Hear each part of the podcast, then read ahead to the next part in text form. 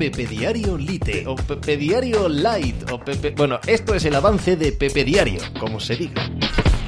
Hola, ¿qué tal? Hoy estamos a martes 7 de abril del año 2020. Os hablo desde Torrelodones, en Madrid, en España. Yo soy Pepe Rodríguez y este es el programa número 430 de Pepe Diario Lite o Light o Lite o Light, que no sé cómo se dice y creo que ya no lo voy a saber jamás de los jamás. Es, lo que viene siendo el resumen del programa grande, unas dos horas y cuarto, dos horas y media más o menos cada día, que nos tiramos hablando acerca de deporte o en esta pandemia de lo que tiene que ver con lo que sucede alrededor del deporte. Ayer falleció Radomir Antich y me vinieron recuerdos muy frescos, muy nítidos de cuando eh, bajaba al Calderón todos los cada 15 sábados o domingos a ver jugar al Atlético de Madrid, cuando me dio por ser eh, de ellos y del estudiantes y de todo lo que tenía que ver en Madrid con el antimadridismo. Eh, por ahí mandaba yo.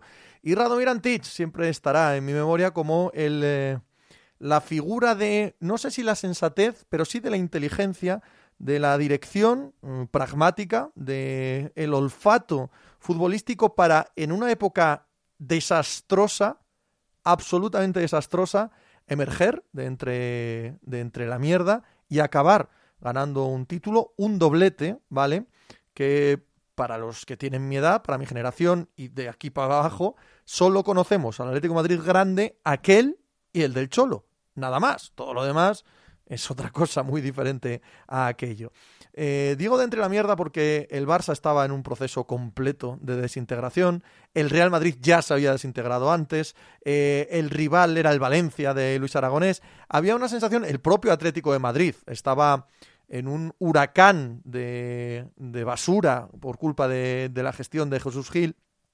Terrible, terrible época, terrible dirección, terrible todo. Y en medio ¿no? aparece Antich, que tenía una justa fama de muy sensato entrenador, muy inteligente, aquel despido en el Real Madrid cuando iban líderes, acierta con Pantich, ¿verdad? el detalle de, de, aquel Pantich que aquel año tira todas las faltas, saca todos los corners y todo lo hace bien, y junta una serie de jugadores que bordeaban el estrellato o no, Caminero, Kiko, ¿no? Todos aquellos, el Cholo Simeone, eh, Vizcaíno, eh, son, no son, eh, valen, no valen, Solozábal, Santi, López, ya no me acuerdo quién, quién era el compañero Solozábal en aquel año, bueno, da igual.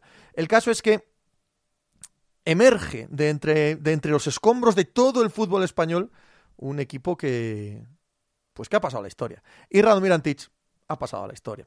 Ayer falleció y nos dejó un hombre que, ha dejado su huella en el fútbol español y de eso hablamos, claro, en la primera parte del programa, en la, en la sección de fútbol, ¿no? ¿Qué, ¿Qué fue para nosotros aquel entrenador con sus luces y sus sombras no hay duda de que dejó una huella imborrable en la historia del fútbol español. Pero también hablamos de que salió a la palestra a hablar el comisionado de la NBA y como cada vez que lo ha hecho en esta crisis ha demostrado que es un comunicador excelente y que es un líder también excelente en épocas de en épocas duras. Lo que nos ha dicho es que tenemos abril de status quo y que hasta que llegue mayo no hay ningún cambio, ninguna variación con respecto al día en el que se canceló la temporada y que es imposible pensar en nada en este mes acerca de qué hacer eh, en caso de poder eh, continuar con la competición o cancelarla, que eso se sabrá en más o menos un mes. Lo cual es de todo punto lógico y lo explica tan bien y tan tranquilo que, da gusto oírle. Hablamos en la sección de deporte norteamericano también del fallecimiento de un icono, de un mito de los Detroit Tigers de béisbol, Al Kaline,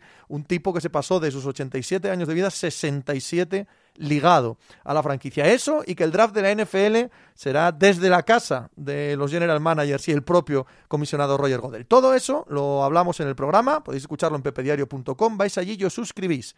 Siete días gratis. Tras siete días empiezo a cobraros 3 euros al mes, porque quiero hacer esto el máximo tiempo que pueda y gente, solo lo haré si me lo pagáis. Sala, mañana más, id hacer algo por ahí, pero no me salgáis de casa.